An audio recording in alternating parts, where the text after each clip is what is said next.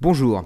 Aujourd'hui, je vais vous faire part euh, d'un commentaire que j'ai écrit euh, dans Blick, paru le 10 août dernier, à propos euh, de la neige de culture à l'Aisin. Vous savez, il y a eu beaucoup d'opposition à ce sujet, et je crois qu'en politique, il y a beaucoup à nous dire. Là, les canons à neige.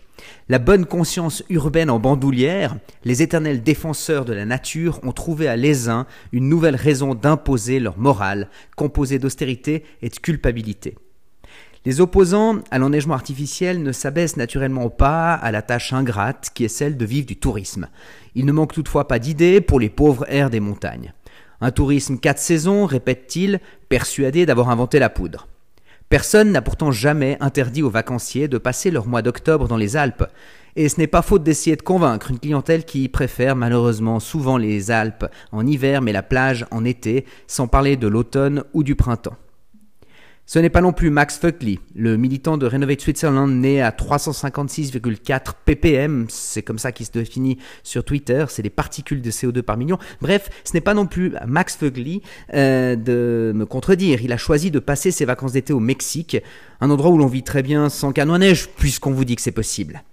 Pour les militants, l'enneigement artificiel serait un outil du siècle passé, révolu. Ces machines maléfiques permettent pourtant bien de compenser les effets néfastes du réchauffement climatique auxquels vous êtes particulièrement exposé quand votre activité économique dépend directement de la météo, froide de préférence.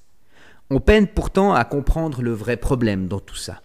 L'eau des canons à neige n'est pas perdue, elle revient à la Terre, L'électricité consommée est produite dans les barrages et des Alpes qui n'émettent pas d'émissions carbone ou très peu. Et avec ou sans canon, les, les n'ont pas à faire pénitence pour tous les autres. Ce combat contre l'enneigement mécanique est en réalité de vieux relents de lutte des classes. Qu'il s'agisse de condamner les piscines, les golfs qu'on a vu massacrer ce printemps ou le ski, tous les moyens sont bons pour ceux qui veulent abolir les loisirs, mais seulement les loisirs des autres, on s'entend.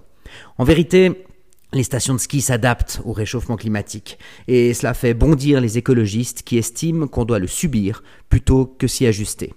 Dans le même ordre d'idée, il faudrait bannir la climatisation, les protections contre les crues, et pourquoi pas la végétalisation des villes.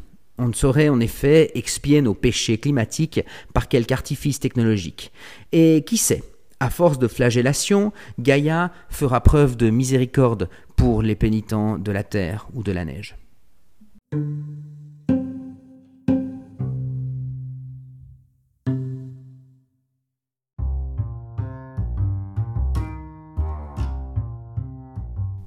Voilà, c'est tout pour aujourd'hui. Merci de m'avoir écouté et de passer du temps sur ce petit podcast.